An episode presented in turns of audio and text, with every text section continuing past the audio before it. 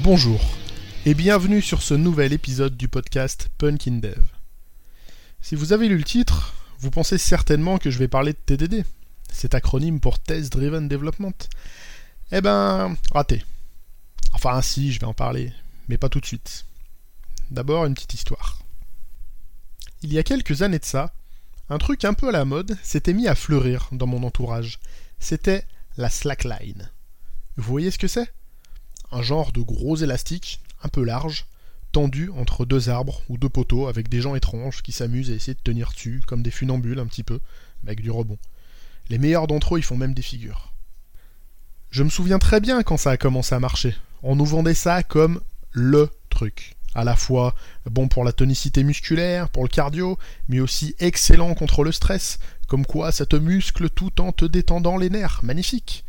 Moi, bon mouton, je me suis dit, banco, ce truc est fait pour moi. Ça marche le marketing, hein, vous avez vu Alors j'ai squatté un spot de Slack avec des collègues. J'ai essayé une fois. Bon, je suis tombé. Alors j'ai essayé une deuxième fois. Bon, je suis tombé encore. Puis au bout de 15 essais, tout ce que j'ai réussi à faire, c'était tomber moins vite. Alors qu'on me vendait un truc qui allait muscler et me détendre. Alors que ça m'a énervé à fond. Si je fais le bilan là tout de suite, euh, après ces premiers essais, mal aux fesses, hyper énervé, puis j'ai perdu des potes parce que je suis parti en insultant tout le monde, ça m'a gonflé. Bon allez, j'arrête ici mon histoire, à demi fictive en plus. Bon, on va la faire simple, vous avez compris où je voulais en venir. Pour moi, TDD, c'est la slackline. Note que j'aurais pu prendre n'importe quelle autre discipline, un peu technique, hein, euh, comme un sport ou un instrument de musique. J'ai employé le mot discipline. Eh oui, TDD est une discipline à part entière, une discipline qui mérite et qui nécessite qu'on s'y poche un peu plus de 30 minutes pour commencer à en saisir l'essence. Pourquoi je parle de ça comme ça? Eh ben tout simplement parce que j'ai l'impression que depuis quelques mois, années, je sais pas trop, TDD a commencé à devenir un vrai buzzword dans le monde du dev. Comme si de fait de mettre ces trois lettres TDD dans les équipes et les fiches de poste, ça allait révolutionner l'univers de la création logicielle. Bien souvent, et je le déplore, c'est surtout de la com, tant le chemin est long avant que TDD ne devienne un standard dans notre industrie. Je me suis même heurté à cet écueil avec certaines équipes, avec des phrases que vous avez probablement déjà entendues. TDD Ouais, on connaît, on nous a expliqué, mais ça s'applique pas ici, le projet est trop complexe. Ou encore, euh, oui, TDD, c'est marrant sur un kata, mais dans la vraie vie, euh, ça marche pas, ça peut pas s'appliquer.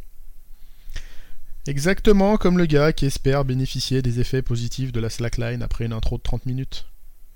Qui songerait à faire deux tutos sur un langage et prétendre que ce langage est bien rigolo mais pas adapté à la prod TDD est tout sauf une science exacte.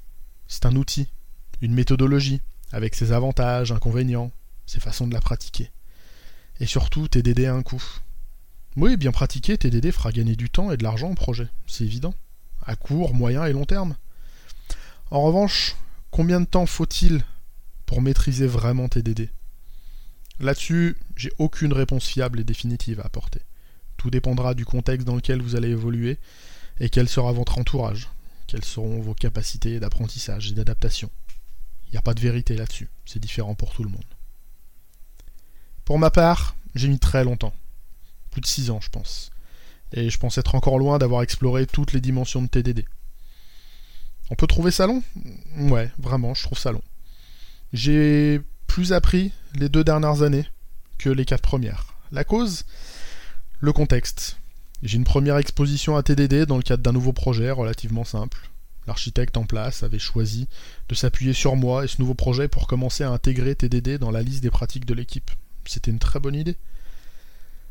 Premier problème, mon niveau global en test automatisé, en test unitaire était plutôt embryonnaire à cette époque. J'ai tout vu d'un coup. Inversion de dépendance, MOG, assertion, puis toutes les libs qui vont avec, plus la méthodologie TDD. Mais globalement, tout s'est bien déroulé, le projet est sorti avec un plutôt bon niveau de qualité. Mon architecte était encore là assez régulièrement pour suivre que je gardais le cap. Honnêtement, la méthode m'a énormément plu. J'avais la sensation de produire quelque chose de bien meilleur qu'avant. Le souci a été qu'après cette étape, la presta de l'architecte a été stoppée par le client, trop cher sur le long terme, et que seul avec ma méthode, euh, je n'avais ni l'expérience, ni l'aplomb pour générer de l'adhésion à cette nouvelle façon de faire.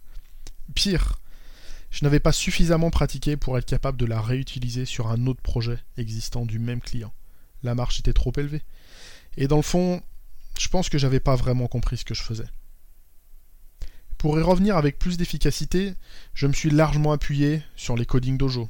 J'ai empilé des katas, souvent en pair programming, avec des gens plus expérimentés que moi sur le sujet. Comme le sportif qui enchaîne ses exercices avant son match ou sa compétition. Ici, le match, c'est le code de prod. Par chance, j'ai pu trouver une mission avec quelqu'un de déjà formé. J'avais donc pas à le convaincre, bien au contraire. J'ai pu commencer à appliquer tout ce que j'avais vu en kata, avec l'assurance que les sessions de pair et les code review, elles me colleraient les bons reminders, que j'allais pas partir dans n'importe quelle direction. Aujourd'hui, je pense avoir assez de recul pour prétendre faire du TDD de façon tout à fait décente. J'ai pris quelques écueils sur ma façon de rédiger, d'organiser, de concevoir mes tests. Et je pense avoir suffisamment aiguisé ma compréhension pour pouvoir accompagner des équipes qui souhaitent s'y mettre.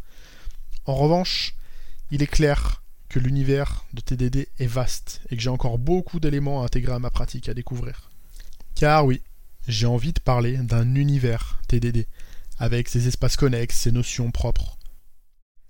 Au final, je n'ai même pas vraiment défini ce qu'est TDD, ni comment on le pratique mais j'y reviendrai dans de futurs épisodes, c'est prévu. En revanche, ce que je trouve important ici, c'est de bien prendre conscience, avant de s'y mettre, que TDD n'est pas un outil basique, assimilable en quelques minutes. Il s'agit d'une discipline à part entière, qui réserve son lot de découvertes, parfois de frustrations, liées à une courbe de progression qui sera tout sauf linéaire. Mais comme toute discipline, le plaisir naîtra de la progression et de la sensation de maîtrise qu'on va pouvoir développer au fur et à mesure du temps et des progrès qu'on va faire. J'espère que ce premier épisode traitant de TDD vous aura plu.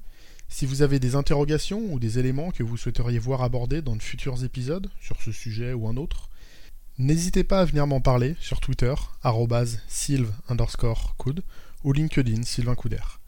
Il me reste à vous dire à bientôt pour un prochain épisode. D'ici là, geekez bien, collez bien.